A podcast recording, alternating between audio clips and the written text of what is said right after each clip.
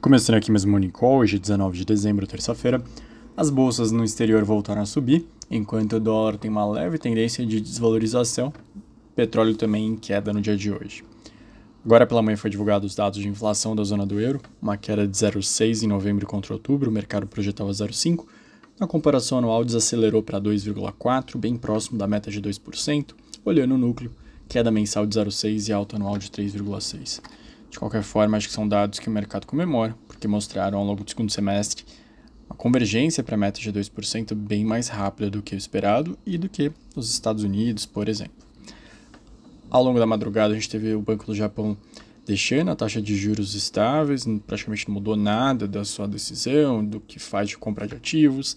Porém, o mercado entendeu no comunicado que eles devem fazer algum tipo de modificação na próxima reunião, saindo dessa parte de taxas negativas. A gente está se aproximando daquele período de negociações salariais anuais e eles devem superar a inflação mais uma vez.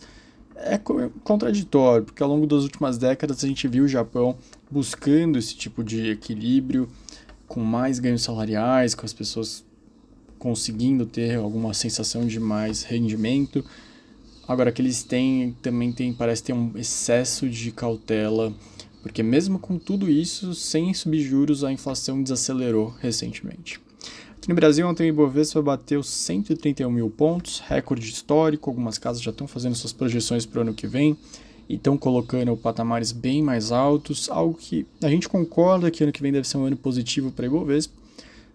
A gente vai ter ano de cortes de juros que não só vão fazer com que os consumidores, né, os investidores, olhem com mais atenção renda variável por conta do menor rendimento de renda fixa, mas vão dar espaço nos balanços corporativos das empresas para fazer mais investimentos, para serem mais lucrativas como um todo.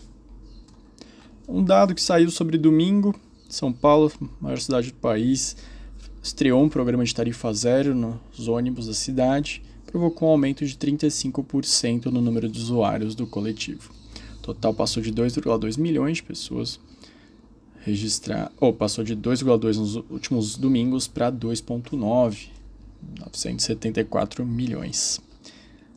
No dia de hoje tem aquele lançamento do programa Celular Seguro do Governo, que eu comentei com mais detalhes ontem, e também as três principais companhias aéreas anunciaram que Azul, Gol e Latam um conjunto de medidas para estimular a redução do preço das passagens. A iniciativa faz parte da primeira etapa do plano de universalização do transporte aéreo anunciado pelo Ministério de Portos e Aeroportos. Elas estabeleceram quantidades milionárias de passagens a preços um pouco mais reduzidos. Lembrando que logo mais às 8 horas a gente vai conhecer a ata do Copom.